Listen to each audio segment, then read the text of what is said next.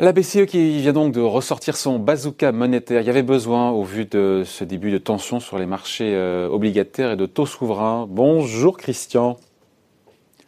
Christian Parizeau. Est-ce que vous êtes là avec nous, Christian Parizeau On attend, alors par téléphone, Christian Parizeau, le chef économiste de Aurel BGC. Oui. Bonjour Christian. Bonjour. Vous allez bien? Ça va, merci. Merci d'être là avec nous, donc chef économiste chez Aurel BGC. Euh, on s'y attendait pas, on l'espérait, mais on s'y attendait pas. Il y a eu cette news qui est tombée à 22h et quelques, comme quoi la, hier soir, le Conseil des gouverneurs se réunissait en urgence de la BCE.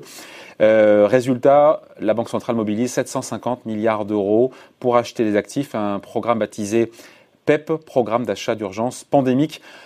D'abord, on explique ce que c'est. C'est une espèce de nouveau QE, rachat d'actifs massif, 750 milliards d'euros.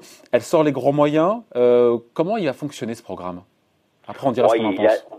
Oui, c'est assez classique. Hein. Elle, elle, a déjà fait. C'est juste la taille qui est impressionnante, mais euh, euh, sur le fond, il n'y a rien de nouveau. C'est-à-dire que la Banque centrale européenne va acheter directement sur les marchés obligataires en secondaire, hein, pas, lors de l'émission, mais euh, en secondaire, va acheter euh, des obligations émises par les États. L'idée, l'idée derrière ça est relativement simple. Hein. C'est-à-dire qu'on commençait à avoir un, un, mouvement assez inquiétant qui était euh, que les investisseurs euh, commençaient à délaisser les dettes d'État par peur d'émissions monstrueuses de la part des États pour financer toutes les mesures mesures mises en place pour essayer de stabiliser l'économie. Ouais, avec, donc, avec des taux, faut... encore une fois, des hausses de taux euh, souverains, mais hyper impressionnants. Sur l'Italie, sur je sais plus, on a pris... Euh, on a pris quasiment 200 points de base sur la, sur la dette française à 10 ans, 60-70 points de base. C'est colossal en quelques jours. Oui, ça a été alors ça a été amplifié en plus par une petite erreur de communication de Madame Lagarde. J'en parlais hier avec Jean-Claude Trichet. Ouais. Voilà, qui, qui euh, a dit que, les, que la BCE n'était pas là pour veiller au spread. Bon, depuis, elle, a, elle essaye de corriger, mais vous savez, les marchés, euh, lorsqu'il y a une perte de confiance, c'est très difficile de, de, de rassurer. Là, le message envoyé de la BCE, c'est d'une part vous inquiétez pas, on fera tout ce qui est nécessaire pour que le financement des États se déroule bien, quitte, alors ça revient implicitement à ça, à monétiser la dette. C'est-à-dire que globalement, c'est la BCE qui prête aux États. Alors elle n'a pas le droit, euh, au niveau de son, euh, de ses statuts, d'aller directement. Les, États n'ont pas le droit d'emprunter directement auprès de la BCE, mais ça revient à peu près au même. C'est-à-dire que euh, la BCE dit aux investisseurs si vous achetez la dette, derrière, moi je suis là pour vous la racheter derrière auprès de vous. Donc globalement, elle envoie un message. Les États n'auront pas de problème de financement. Hein. Peut-être passer un peu plus inaperçu, hein, mais ce matin, c'est le même message envoyé la Banque centrale d'Australie, qui donne même un objectif de taux d'intérêt. Elle dit voilà, maintenant, on, achètera autant que nécessaire euh, de la dette jusqu'aux trois ans, euh, de la dette euh, d'État jusqu'aux trois ans, pour le maintenir à 0,25. Donc là, c'est la même même idée. Hein. C'est-à-dire que les banques centrales nous disent on va accompagner le financement euh, des besoins des États. Il n'y aura pas de remontée des taux d'intérêt et finalement on monétise ouais. finalement en partie cette. Donc elle a sorti les grands moyens. Elle a sorti les grands moyens. Là, il n'y a plus, y a plus de sujet là-dessus. Puis en rajoute une couche sur Twitter, Christine Lagarde. Il fallait vraiment corriger l'erreur de communication la semaine dernière. Aucune limite à notre engagement en faveur de l'euro. C'est ça que les marchés de taux avaient envie d'entendre. Oui, c'est clairement ça, parce que ça, sinon ça, ça, ça rendait caduque euh, toute idée de relance ou de soutien à l'économie. Euh, si en plus derrière vous faites remonter les taux, euh, les taux d'intérêt, euh, c'est encore plus mauvais, quoi. Donc euh, c'est un message qui est fort, qui est important aussi. Un deuxième message qu'elle qu envoie aussi, c'est qu'ils intègrent dans leur programme de rachat la dette grecque. Hein. Donc ça, c'est un, un, message aussi fort vis-à-vis -vis de l'ensemble de la zone euro. Et puis l'autre message qu'ils font, c'est que implicitement, vous savez, il y a un gros élément, c'est qu'ils ils font des quotas. Ils mettent des quotas par pays en termes de rachat, euh, mais ils disent qu'ils seront assez flexibles par rapport à ces quotas. Moi, je pense que si véritablement ça venait à échouer, ce qu'ils font là, c'est-à-dire que si même ils réussissaient pas à, à rassurer les marchés, l'une des armes qu'ils ont en, en, place, hein, qu'ils peuvent eux-mêmes ouais. lever, ça serait de dire, bah, finalement, on enlève ces quotas et on achètera autant que nécessaire la dette d'un pays si on a véritablement un écart, une prime de risque qui était plus forte sur un pays par rapport à l'autre. Donc, on est en train de créer quelque part une sorte de rebonds parce qu'on nous dit que globalement euh, tous les pays vont pouvoir se financer, que la BCE sera là pour être prêteur en dernier ressort. Et si jamais vous mettez une prime de risque parce que vous jugez que l'Italie est beaucoup plus euh, à risque que l'Allemagne, eh ben on n'acceptera pas que vous mettiez cette prime de risque et on achètera peut-être plus d'Italie que d'Allemagne si nécessaire. Donc on voit que derrière on est en train de dire euh, on financera les États et on est finalement dans un financement, dans un risque Europe, mais on n'est plus dans un risque euh, pays face à cette crise. Donc on fait un pas de plus finalement vers une sorte de centralisation de la dette. Alors chaque État émet séparément, si vous voulez, mais la BCE est là pour veiller qu'aujourd'hui il n'y ait pas des primes de risque excessives parce qu'il y aurait un État qui serait plus affecté ou plus fragile économiquement qu'un autre. Sur 750 milliards d'euros, encore une fois, annoncés, euh, avec ce qui, ce qui, était déjà dans les tuyaux, on arrive à 1100 milliards d'euros. On se dit que c'est vraiment colossal parce que les chiffres n'ont même plus de sens. C'est 5, 6%, 7% du PIB de la zone euro. C'est vraiment le gros bazooka monétaire qui est ressorti. Bah oui, c'est-à-dire que ce qu'il faut bien comprendre, c'est qu'une banque centrale a, euh, une capacité d'intervention illimitée, mais ça ne veut pas dire qu'elle euh, a une capacité euh, d'intervention illimitée. Elle a une capacité aujourd'hui d'action, d'apport de liquidité qui est illimitée. Mais je vais vous dire, euh, je peux vous apporter la liquidité, mais je vous redonnerai pas forcément confiance dans le système. C'est là où est la limite. Je vais vous prendre, vous allez comprendre tout de suite. C'est-à-dire qu'aujourd'hui, la BCE peut veiller que les banques, ça soit intéressant pour elles de prêter aux entreprises. Elle peut veiller aujourd'hui que les marchés, il y ait suffisamment de liquidités sur les marchés euh, pour que euh, aujourd'hui, bah, si je fais une émission obligataire, euh, moi, une entreprise, il y ait de la demande. Par contre, elle peut pas faire en sorte que le virus ne se transmette pas, elle peut pas faire en sorte d'éviter une, une, faillite d'entreprise et elle peut pas faire en sorte que les banques prêtent quand même, elles prennent beaucoup de risques à prêter si elles ne désirent pas prendre de risques. Donc c'est là où est toute la limite de son action, c'est-à-dire qu'elle a une capacité d'intervention illimitée pour aider les États, mais euh, derrière, elle c'est pas elle qui va euh, financer l'économie, c'est pas elle qui va gérer les dépenses.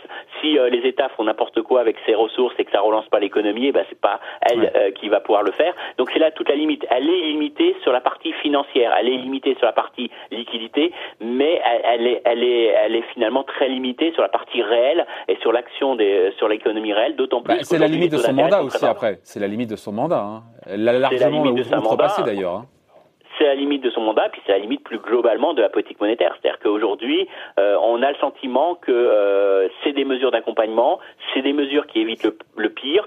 On a fait en quelques jours ce qu'on avait mis des mois à mettre en place en 2008, donc ça montre qu'il y a une accélération du temps, qu'on est prêt à agir vite et on, a, on a, euh, on connaît les choses, on sait à l'époque. Mais rappelez-vous, il y a encore un an, on disait il n'y a pas de risque de récession parce que de toute façon les banquiers centraux sont là.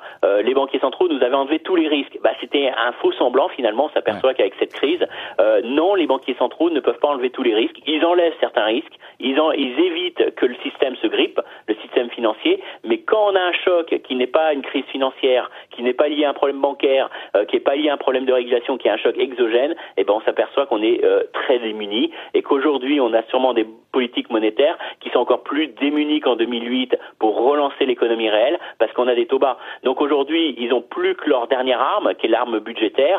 Euh, ils feront en sorte que l'arme budgétaire puisse être réalisée par ces achats de dette, et par cette monétisation de la dette. C'est comme hyper important, Christian, c'est hyper important que derrière, c'est bien d'avoir des plans de relance, des plans de soutien, faut-il qu'ils soient financés? Et là, la BCE nous dit, je suis là derrière en dernier ressort. Oui, bien sûr, mais ça, ça c'est son action, et ça, ça, on va dire que c'est positif. Hein. Ça élimine. Maintenant, je vais vous dire, la grosse question que bon, on réagit, euh, tant mieux, et c'est bien qu'elle fasse son travail, et ça, on peut que, que, que dire que c'est bien. Maintenant, la vraie question derrière, c'est est-ce que une fois qu'on aura résolu le problème sanitaire, ce qui n'est pas encore fait, hein, mais il faut être prudent, mais une fois qu'on aura résolu ce, ce, ce, problème, est-ce qu'on aura un rebond de l'économie très rapide, ou est-ce que ça sera lent à redémarrer, ou est-ce que véritablement on reste sur une économie qui ne redémarre pas, qui reste complètement atone, parce qu'on a des faillites en chaîne euh, de, de sociétés Toutes les mesures qu'on met en place aujourd'hui visent à éviter finalement un scénario en L. Euh, on espère avoir un scénario plutôt en V, mais c'est vrai qu'aujourd'hui on reste quand même sur beaucoup d'incertitudes, parce que d'une part, le risque sanitaire n'est pas évincé. Donc euh, ce qui bloque l'économie n'est pas encore évincé et on voit qu'il y a encore des risques euh, aujourd'hui qui peuvent apparaître. Et puis euh, que derrière, eh ben, on ne sait pas comment l'économie va réagir. Est-ce qu'on va avoir les, vraiment ce rebond? Il y a encore beaucoup d'incertitudes, mais en tout cas, elle fait le job. Pour l'instant, elle fait le job et elle, fait en sorte que euh, on, maximise finalement euh, toutes les options pour permettre ce rebond. Mais il y a encore beaucoup d'incertitudes pour les marchés, ce qui explique pourquoi finalement euh, on a sûrement des marchés qui réagissent beaucoup moins positivement que par le passé aux actions des banques centrales ou aux annonces des États. Justement, sur la réaction des marchés, juste Christian, on va en parler dans deux secondes. Juste pour clore sur les modalités pratiques. Donc, si je comprends bien que ce QE, qui est assez classique avec un montant important.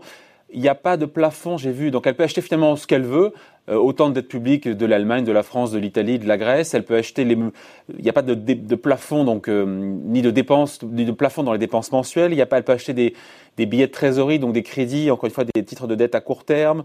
Euh, elle a un choix en dehors des actions et encore que peut-être qu'un jour la, la question se posera. Elle peut vraiment acheter en termes d'actifs obligataires ce qu'elle veut. Oui, oui, elle a, elle a, aujourd'hui énormément de possibilités. Alors, elle va pas aller sur euh, des, des, obligations dites à yield, hein, naturellement. Euh, vous savez, ces, ces, obligations au rendement, mais très risquées. Euh, mais euh, clairement, elle injecte de la liquidité sur le marché monétaire. C'est-à-dire que si derrière son action est favorable et permet vraiment un recul assez important euh, des taux des entreprises les mieux ça aura un impact naturellement sur le reste du marché obligataire. Donc, on peut dire qu'aujourd'hui, c'est efficace. Maintenant, euh, encore une fois, même si les montants sont importants, elle ne fait pas tout le marché à elle-même. Hein. Elle peut, elle peut pas être face s'il y avait un flux vendeur, si plus personne voulait avoir de la dette d'entreprise, elle pourrait pas être face à ça. Mais elle rassure quand même, elle donne, elle a une possibilité d'intervention aujourd'hui qui reste quand même très très importante. Et donc elle a tué un peu dans l'œuf. Christian, elle a un peu tué dans l'œuf ce début de pas de crack obligataire, mais de craquement du marché obligataire, notamment sur le souverain de, de, la réaction des 24 dernières heures, euh, aussi bien du côté de la Fed, hein, qui injecte du côté des commercial papers, de, de, la RBA, euh, de la Banque centrale d'Australie hein, ou euh, de la BCE. C'est aujourd'hui, tous les banquiers centraux vont intervenir, ou en tout cas vont faire en sorte que de rassurer les marchés pour dire euh, oui, les États vont s'endetter, oui, l'endettement des États va exploser, mais nous, on est là pour financer. Alors, de manière pas forcément directement. Hein, c'est pas les États qui vont emprunter directement aux banques centrales, mais ça revient à peu près à ça, vu le message qu'ils envoient aujourd'hui. La réponse du marché obligataire, c'est que oui, ça fonctionne, le bazooka fonctionne. On a vu des taux souverains se détendre, moins 60 points de base sur le 10 ans italien, on est revenu à 60, et sur la dette française, euh, détente de 20 points de base, on est de nouveau à 0,15. Ça marche pour l'instant.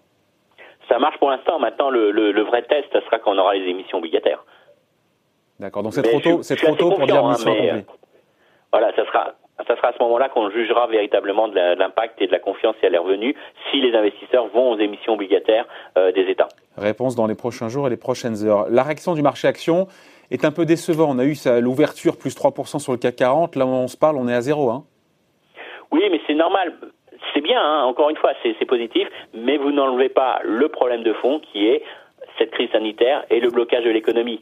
Euh, je pense que le marché réagira si on voit que tout ce qui est mis en place actuellement permet de, véritablement être efficace et derrière permet de, de, redémarrer. Je vous prends juste la nouvelle euh, ce matin qui était très négative euh, pour les marchés asiatiques, c'est que la Chine réimporte le virus aujourd'hui. C'est-à-dire que la Chine au niveau domestique avait aucun cas supplémentaire, donc ça montre que c'est euh, positif. Les seuls cas qu'ils avaient, c'était des Chinois qui rentraient de l'étranger et qui arrivaient sur le sol chinois. Donc on voit qu'aujourd'hui cette crise elle est mondiale parce qu'on peut pas régler le problème dans un pays et dire ça y est, c'est réglé et puis on, est euh, immunisé par rapport au reste. Donc c'est vraiment mondial, il faut régler ce problème et c'est un problème sanitaire qui n'est pas du ressort finalement euh, de, des économistes ou des banquiers centraux. Donc ça veut dire, Christian, ça veut dire que malgré la pluie de milliards de dollars des, euh, des banques centrales, malgré les tombereaux de milliards d'euros des gouvernements et des plans de relance, donc les marchés continuent de baisser. On a comme fait 35% de baisse en, en, en, en trois semaines parce que c'est un problème sanitaire, les marchés sont perdus, sont déboussolés. vous-même, vous êtes, vous êtes perdu ou pas? Non, Parce que oui, finalement, on n'a pas la main sur l'aspect sanitaire. Non, on n'a pas la main là-dessus et c'est très difficile aujourd'hui d'évaluer parce que je vous dirais pas la même chose si la, la, crise est finie dans 15 jours ou si elle perdure encore deux mois. Donc euh, on est tous, euh, on a tous à lire les rapports euh, que font les médecins, ce que dit l'OMS, mais honnêtement, on a, on a pour l'instant pas d'idée de savoir même si ces mesures de confinement seront réellement efficaces. Donc on est sur cette incertitude. C'est une incertitude, c'est pas un risque. On peut pas mettre une probabilité de réalisation. Là, on est sur une incertitude au sens économique du terme. Donc on est sur cette incertitude qui est là et qui empêche les, marchés de rebondir. Et puis euh, face à ça, on a quand même des vrais éléments. Hein. Aujourd'hui, on a, euh, on a, faut voir, c'est que les marchés euh, aujourd'hui, actions notamment, sont des marchés qui sont liquides face à d'autres actifs qui ne sont illiquides. Donc forcément, ils sont, ils, ils font que refléter finalement les besoins de cash, les besoins de liquidité, et donc forcément, ils, sur, ils surréagissent forcément face à ça. Je vous prends un exemple. Ce qui a beaucoup soutenu la bourse américaine, c'était les programmes de rachat d'actions des entreprises américaines elles-mêmes. Je vous rappelle, les entreprises américaines étaient les premières à acheter euh, les actions américaines. Et donc là aujourd'hui, ben, on, se doute que tout ce qui est programme de rachat d'actions va être interrompu parce que les entreprises vont vouloir garder leur trésorerie, garder leur liquidité. Donc forcément, eh ben, c'est un flux acheteur qui a disparu sur les marchés actions. Donc et ça, je pourrais vous multiplier ça euh, euh, sur beaucoup d'éléments. Donc aujourd'hui, on a des marchés qui font face à une incertitude avec des logiques de flux qui amplifient forcément ces éléments-là parce que les marchés actions sont les derniers marchés sur lesquels c'est liquide. Donc, il n'y a qu'une raison que la baisse ne se poursuive pas. À vous oui, la, baisse, à mon avis, va, va encore, euh, peut encore euh, perdurer. En tout cas, euh, on aura, si on a un début de stabilisation. Qu'est-ce qui peut justement stabiliser le marché aujourd'hui? Qu'est-ce qu'on attend comme nouvelle pour stabiliser le marché? Qui fera, ce qui fera vraiment rebondir le marché, c'est l'aspect sanitaire. Si vous n'avez, mais si on doit encore attendre deux mois, on ne va pas imaginer que le marché perd 10% euh, tous les tous les jours pendant deux mois. Donc, au bout d'un moment, on aura forcément un effet de stabilisation qui sera lié à la valorisation du marché, qui va être véritablement très basse, et peut-être que ça incitera des gens à venir reprendre du risque et se dire à ce niveau de prix, euh, c'est vraiment très décoté. Mais ça, attention, ça sera euh, un début de, de stabilisation, mais pas forcément de rebond. Et puis d'un autre côté, on restera sur des marchés, à mon avis, très volatiles. C'est-à-dire qu'on pourra prendre 5%, repère 5%, euh, parce qu'on n'a on n'a pas réglé ce problème sanitaire. Donc pour moi, on peut avoir peut-être, alors c'est difficile à dire, hein, mais on, on peut avoir euh, un niveau de, un début de stabilisation des marchés sur des niveaux à peu près à, l'heure actuelle. Hein, mais encore une fois, je vous dis, il faut être très prudent. Mais n'oubliez pas que derrière, ça sera pas un rebond. Faut pas s'attendre à un rebond à mon avis à court terme. Et puis derrière, beaucoup de volatilité encore dans les prochaines semaines sur les marchés actions à attendre. Donc ça reste encore aujourd'hui un marché qui, qui, qui, va être euh, la caisse de résonance finalement de toutes les incertitudes que l'on supporte actuellement. Hmm. On finit là-dessus juste, euh, Christian. Moi, je me rassure en me disant qu'effectivement, ce qui se passe en Chine, plus aucun nouveau cas de contamination. Et vous avez raison, hein, s'il y a des cas de contamination importés de Chinois qui rentrent de l'étranger, ça veut dire qu'on on est reparti pour des confinements. Ça, pour le coup, là, je. Bah ça, voilà, c'est non, c'est surtout. C'est-à-dire que l'histoire, enfin, on est reparti sur un nouveau chapitre, quoi. Hein. Le, le, problème de la Chine aujourd'hui, il est double. C'est d'une part, c'est euh, bah, de risquer de devoir fermer encore ses frontières et laisser surtout pas rentrer les Chinois de l'extérieur.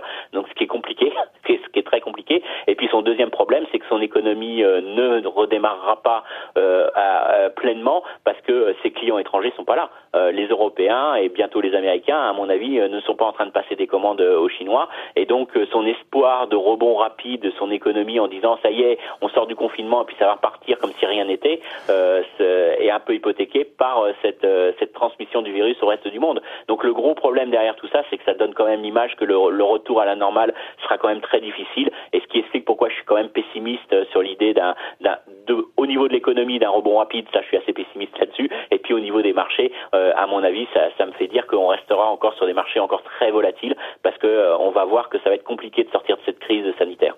Oui, et juste puisqu'on parle de la Chine, on finit là-dessus, ça redémarre ou pas en Chine? Parce qu'on entend, oui, tout doucement, euh, timidement, tout reprend. C'est vrai ou pas? On a des chiffres qui l'attestent? Voilà. Alors, euh, ce qui est sûr, c'est qu'on a rebondi assez vite quand on a commencé à avoir, euh, quand on a eu des mesures qui ont un peu allégé les mesures de confinement. On est très vite remonté. Alors, c'est des estimations à la louche. Hein, je vous dis pas que c'est c'est pas c'est pas officiel. C'est sur des instituts euh, privés qui sont sur place qui estiment qu'on tournerait entre 60 70 des capacités. Eh ben, c'est pas mal, non Franchement. C'est déjà pas mal. On est on a bien redémarré quand même pour certaines. ce qui trompe pas, c'est le trafic routier qui reprend. Donc c'est un signal quand même. Mais on s'aperçoit que par exemple, que les centres commerciaux sont encore euh, très peu, euh, euh, très peu fréquentés. Il y a quand même une grosse, grosse traumatisme hein, de la population qui revient pas en masse dans les magasins pour consommer. Donc, je dirais que c'est peut-être, ça a été facile de revenir à ce niveau-là de production, mais pour regagner les 60 ou 100% du niveau d'avant, là, on va peut-être mettre plusieurs mois parce que, encore une fois, la demande étrangère est pas là. Il y a des changements de comportement qui reviennent pas. En tout cas, c'est intéressant ce qui se passe en Chine parce que ça nous illustre, tout cas, et euh, j'espère quand nous on sortira aussi un peu de ces mesures de confinement, ça nous illustre un peu ce qui risque de se passer dans les autres pays. Et surtout ça pour moi, ça illustrera quand même que le scénario économique le plus probable, ça sera une reprise un peu en U, c'est-à-dire que vraiment une reprise qui va mettre du temps à, redémarrer et que véritablement peut espérer effacer, si tout va bien, euh, ce, ce, choc, euh, peut-être pas avant l'année prochaine. Donc euh, ça, ça, ça risque de, de redémarrer tout, tout, doucement derrière. Mais on n'en est pas encore là. Hein. mais c'est pas ce que pressent les marchés aujourd'hui quand ils font quasiment moins 35 ou moins 40%. C'est pas ça qui presse comme scénario les marchés? C'est difficile aujourd'hui de savoir. Hein. on est encore, on peut pas dire aujourd'hui. Alors, je vais pas vous prendre le, ce que prévoient les marchés, mais je vais juste vous dire ce que ce qu'anticipent aujourd'hui les analystes au niveau des résultats d'entreprise. Si vous regardez aujourd'hui euh, les attentes sur 2020, les analystes nous disent qu'on est sur une baisse de 6,5 des résultats des, des entreprises.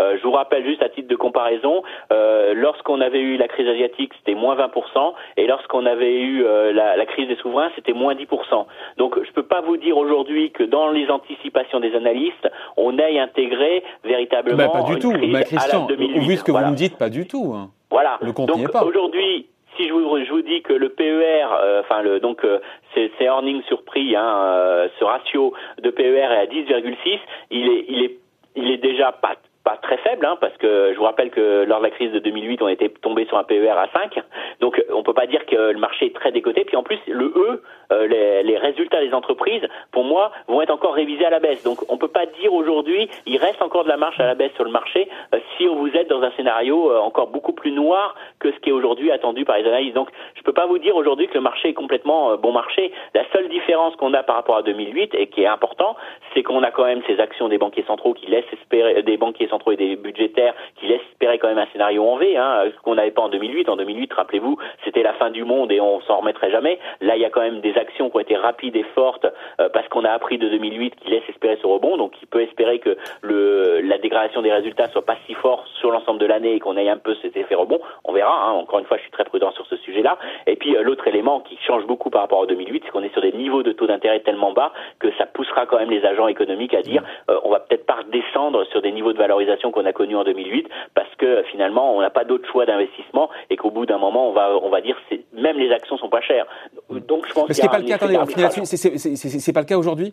Vous avez dit, hein, euh, les, les indices boursiers ne sont pas bon marché aujourd'hui. Je peux pas vous dire qu'aujourd'hui on est à la casse.